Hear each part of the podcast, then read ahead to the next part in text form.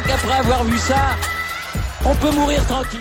Bonjour à toutes et à tous, on se retrouve aujourd'hui pour parler basket du coup. C'était les finales NBA, elles ont pris fin la nuit dernière avec la victoire des Milwaukee Bucks face aux Phoenix Suns.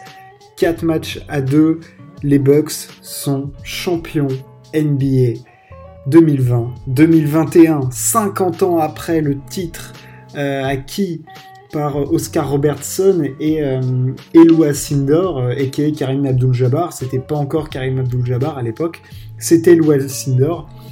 Le titre des Bucks, un titre fou, on va revenir dessus.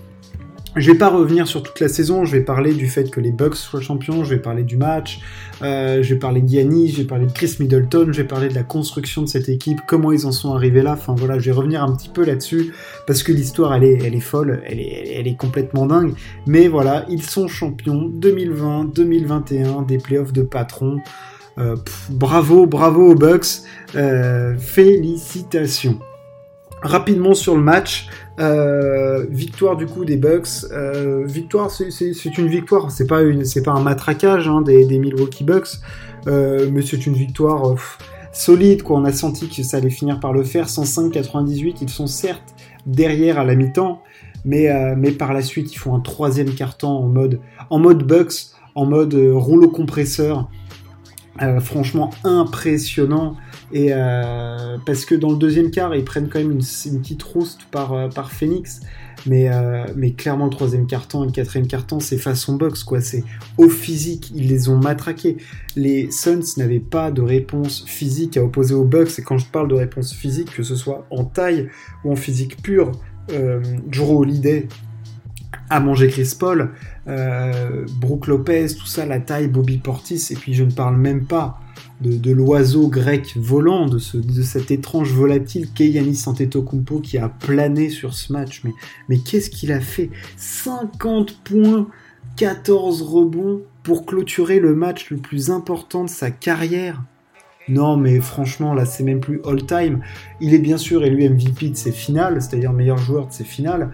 Non, mais c'est complètement dingo ce qu'a fait Yanis Antetokounmpo. Euh, le mec est juste hallucinant. Dans, cette série finale, il fait 3 matchs à plus de 40 points. Physiquement, il a enterré les Suns. C'est-à-dire que c'était des coups de massue qui mettaient. C'est-à-dire que chaque dunk, c'était un coup de plus au cercueil des Suns. Enfin, non, énorme Yanis Antetokounmpo, énormissime. Euh, on l'a vu, hein, les clubs dans lesquels ils rentrent, ils rentrent dans des castes où, bah, tout de suite tu parles de, de LeBron James, de Michael Jordan, euh, de Magic, de, enfin, tout de suite tu tables très très haut du panier parce que le mec fait des finales NBA en 35 points, 13 rebonds. Euh, d'un pourcentage hallucinant je tire, euh, un peu dégueulasse euh, au, au throw, enfin au lancer fond évidemment, et à 3 points c'est immonde, mais on s'en fout, lui c'est un peu à la chaque, on veut du matraquage, il les a matraqués, il, les a détruits, il les a détruits. Tout au long de la série, physiquement, il les a détruits. On a bien vu que DeAndre Ayton a été peut-être le seul à pouvoir apporter une réponse du moins physique mais, mais non, non, non, non, non, non, non, non, non, pas possible, pas possible. Euh, trop lourd, pas assez mobile, presque, alors qu'il est mobile, des André Ayton, mais, mais Antetokounmpo est complètement fou. Il a, et puis là, euh, honnêtement, il a fait un match, euh, enfin, c'est même plus all-time, enfin, je veux dire, mettez du respect sur Yanis Antetokounmpo, c'est énormissime de mettre 50 points pour finir une série de finale. Enfin, je veux dire, on est où? Where are we? Hein? Alors oui, certes, en face, ce n'est, entre guillemets, que les Suns, mais on s'en fout. Le mec, dans le match le plus important de sa vie, il met 50 points bravo, bravo, bravo, bravo. Euh, on verra plus tard le fait qu'il n'ait pas joué LeBron, qu'il n'y avait pas les Nets, machin. On s'en fout. Le mec a détruit et a explosé sa série de finale. Bravo à lui. Euh, c'est énorme parce qu'il vient de loin. On va revenir dessus après. Euh, voilà, sur ce match, en gros, je vais parler des Suns rapidement. les Suns, je vais plutôt revenir un peu sur leur playoff. Déjà, quel parcours, quel parcours des Suns? Énorme le risque pris avec l'arrivée de Chris Paul, ce trade absolument dingue pour faire venir Chris Paul dans leur équipe, euh, c'était un risque fou puisque ça coûtait cher, le salaire était lourd, mais le risque était à prendre parce qu'on sait que Chris Paul, bah, c'est le point god, c'est un meneur euh, de génie à la passe, à la création en termes de gestion de tempo. Il est capable de faire un tas de choses absolument folles. Et euh, ça s'est manifesté en saison régulière où ils ont le deuxième bilan de, l'Ouest. Et en playoff, ils passent les Lakers, ils passent les Nuggets, ils passent les Clippers. Alors oui, on pourra opposer que ah bah les Lakers, ils étaient pas en forme et puis ils se pour la moitié de la série. Les Nuggets, euh, il n'y avait pas Jamal Murray. Et les Clippers, il n'y avait pas Kawhi Leonard. Oui, certes, oui. Et c'est forcément plus facile de battre ces équipes-là euh, quand il n'y a pas le meilleur joueur. Mais eux, ils l'ont fait et ils l'ont fait nettement. Ils sont arrivés là, premier playoff de Devin Booker, il fallait pas l'oublier. Enfin, je veux dire, premier playoff de Booker, de Ayton, de Michael Bridges. Enfin, euh, tout ça, c'était des, c'était des newbies, les mecs. Mais non, ils ont fait ça en patron. et ils arrivent en finale NBA. Ils mènent 2-0 ils perdent 4-2, ça fait mal pour Chris Paul aussi, parce que c'est peut-être sa dernière chance d'être en finale NBA et de remporter un titre. On l'a vu que quand Chris Paul mène une série de 0, bah, il en perd quelques-unes. C'est pas la première fois que ça lui arrive. Euh, ils ont eu quelques moments où ils ont merdé. Hein. On pense à ce match 4 où clairement ils avaient des possessions pour gagner le match et ils l'ont pas fait. Euh, non, oui, c'est sûr qu'ils peuvent avoir des regrets, mais si on prend en compte de là où ils viennent il y a 2-3 saisons, même là où ils étaient l'année dernière. Franchement, c'est magnifique et l'avenir ne peut être que radieux. Il va juste falloir bien gérer Chris Paul euh, et les jeunes et les bons recrutements, faire les bons ajustements et tout dans le roster. Mais sinon, il n'y a rien à dire du côté des Suns. Franchement, c'est magnifique. On ne pouvait pas s'attendre. Enfin, je veux dire, pour signer Suns en finale NBA avant le début de la saison, ah bah oui, je pense qu'ils signaient tout de suite la feuille, quoi, même en perdant 4-0 en finale. Ah non, franchement, c'est. Donc oui, ils peuvent avoir des micro-regrets parce que tu mènes 2-0, mais. Ah, tu t'es fait battre par une équipe qui est plus rodée que toi et on va, on va venir tout de suite au, Milwaukee Bucks. Les Bucks, d'où ils viennent les Bucks? Ils ont décidé de construire sur ce grec absolument fou qu'est Yanis Antetokounmpo et drafté en 2013, il y a 8 ans. Euh, Yanis, euh, à l'époque, il n'était pas du tout le monstre physique qu'il est actuellement. Il paraissait un petit peu fluet, pas assez développé. Et pareil, on parle aussi de la draft de Chris Middleton. Enfin, c'est un groupe qui s'est construit aussi par la, draft.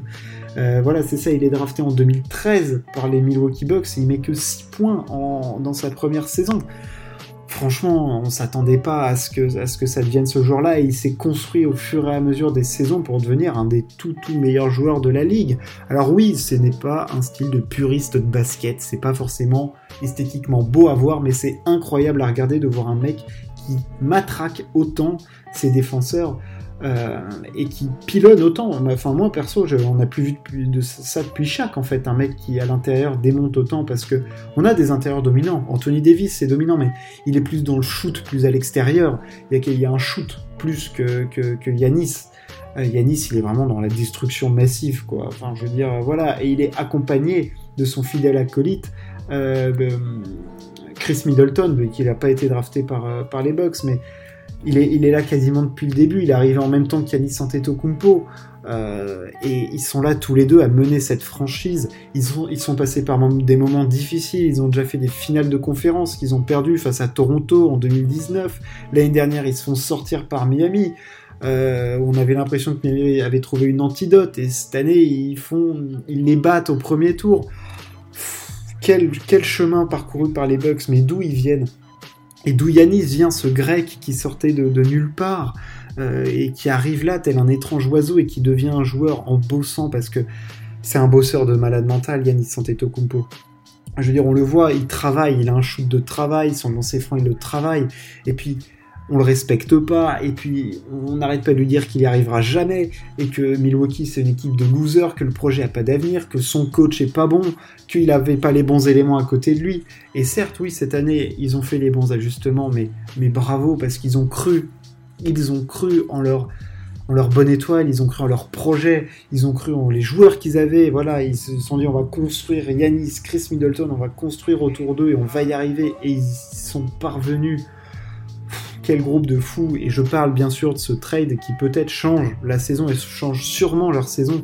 L'arrivée de Drew Holiday à la main, à la place d'Eric Bledsoe, c'est sûr qu'en défense, on a un des peut-être le meilleur défenseur au poste de meneur, un défenseur élite, un défenseur magnifique, trop fort, trop fort, trop. Il est, il est costaud physiquement, il est trapu, il est.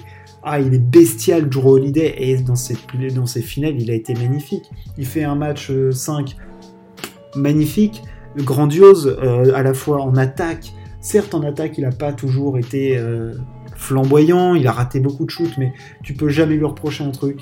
L'idée, c'est que dans l'intensité, il sera toujours là.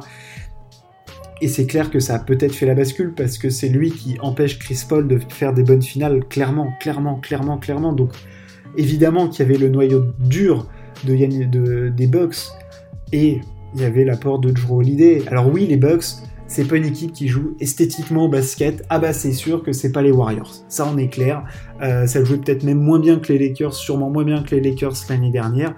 Mais dans la dureté, dans le combat, avec des valeurs de combat et de d'acharnement, de jamais rien lâcher, de rouleau compresseur physique, eh ben ils sont parvenus à rouler sur tout le monde. Ils ont roulé sur, les, sur Miami, ils ont passé des Nets certes affaiblis, mais ils ont passé les Nets quand même, ils les ont battus, ils ont ensuite battu les Hawks et les Suns. On pourra toujours leur dire qu'ils n'ont pas battu les équipes au top et les grosses cylindrées, on s'en fout. De toute façon, ils pourront toujours opposer le fait que les champions NBA 2020-2021, c'est eux. Et bravo à eux, parce que bah, ça a été les... Honnêtement, ils font des playoffs de patrons solides, une saison régulière solide, des playoffs où ils posent clairement leur stature. Il n'y a rien à dire sur, la série, sur les séries de playoffs, ils sont très très forts. Et, et Yanis Antetokounmpo clôt un nombre de bouches hier soir avec ce titre et puis bien sûr ce titre de MVP des finales.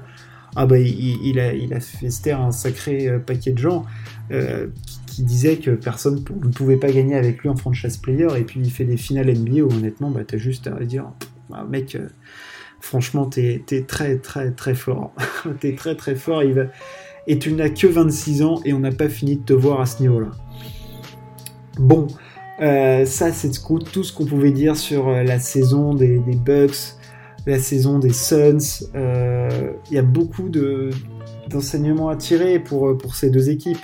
Les Bucks, leur projet marche. Il va falloir maintenant réussir à le faire dans la continuité parce que là, on voit que le groupe vit bien. Il va réussir à falloir l'amener dans, dans une autre sphère, parce que là, ils sont champions NBA une fois, et je pense, connaissant l'animal Yannis Antetokounmpo et voyant le compétiteur que c'est, qu'il va pas vouloir s'arrêter à une fois, et que s'il peut matraquer encore Kevin Durant, Joel Embiid, euh, tous ces clics-là, le Miami de Bama Debayo et de Jimmy Butler, s'il peut matraquer tout cette clique-là, il continuera à le faire, et ça ne sera que plus dur, parce que l'année prochaine, on l'espère que les Nets seront au complet, les Sixers auront un visage différent, quel sera le visage aussi du Miami Heat. Euh, il y aura tout un tas de choses, mais bon là, laissons-les profiter parce que c'est un moment immense. La ville de Milwaukee n'avait pas été titrée depuis 50 ans. Ils ramènent ce titre à la maison. Euh, énorme, énorme, énorme. Ils rentrent dans les livres d'histoire. Ils ont écrit une page de l'histoire magnifique parce qu'il ne faut pas oublier qu'ils étaient menés 2-0 dans cette série de finale et ce n'est, je crois, que la cinquième fois que c'est réalisé. Euh, là, tout de suite, j'ai le, hit en, 2006 avec Shaq et Dwayne Wade face à Dirk. Euh, et puis tu as les Cavs aussi en 2016, évidemment, face, face aux Warriors. Euh, non, non, bravo, bravo les Bucks. voilà, on a vécu une saison qui était certes autant couleur, autant en tout, euh, voilà, et que certes, Buxton, on s'attendait pas à ça, mais on a honnêtement vécu une bonne série de finale NBA, c'était sympa à suivre, le niveau de jeu était très bon. Alors oui, il y avait peut-être pas toutes les méga stars de la NBA, mais on a découvert les futures stars de la NBA, une qui en était déjà, Yanis, et puis le futur, euh, même si c'était déjà des stars, mais qui sont, voilà, ont explosé, Devin Booker évidemment, DeAndre Ayton, Michael Bridges, enfin on a vu ce que le futur visage de la NBA. Euh, on attendra les Bucks l'année prochaine. Il faudra pas s'étonner si les Suns ne sont pas en finale l'année prochaine. Ils ne le seront sûrement pas même. Alors je m'avance peut-être tout de suite en disant ça, mais voilà, il y a eu un contexte très particulier à l'Ouest qui, on le sait, est très concurrentiel. Les Lakers, les Clippers, les Nuggets, euh, même les Warriors. Euh, enfin, voilà, enfin je veux dire euh, Portland, tout ça, enfin je veux dire le vivier à l'ouest est, absolument monstrueux et à l'est on en reparlera, on a le temps, on aura le temps de se repencher sur tout ça, mais là les Bucks sont champions. Yanis a accompli son rêve, a fermé les bouches de tout le monde. Le grec vole et plane sur la NBA aujourd'hui. Bravo à lui. La saison 2020-2021 est clos du coup, euh, à l'issue de 72 matchs de régulière, d'un play-in tournament et, et de série de playoffs. C'est fini, on se retrouvera en octobre. Le basket, on le retrouvera au JO. C'est tout. pour ce podcast. Merci de m'avoir écouté. Ciao, à plus.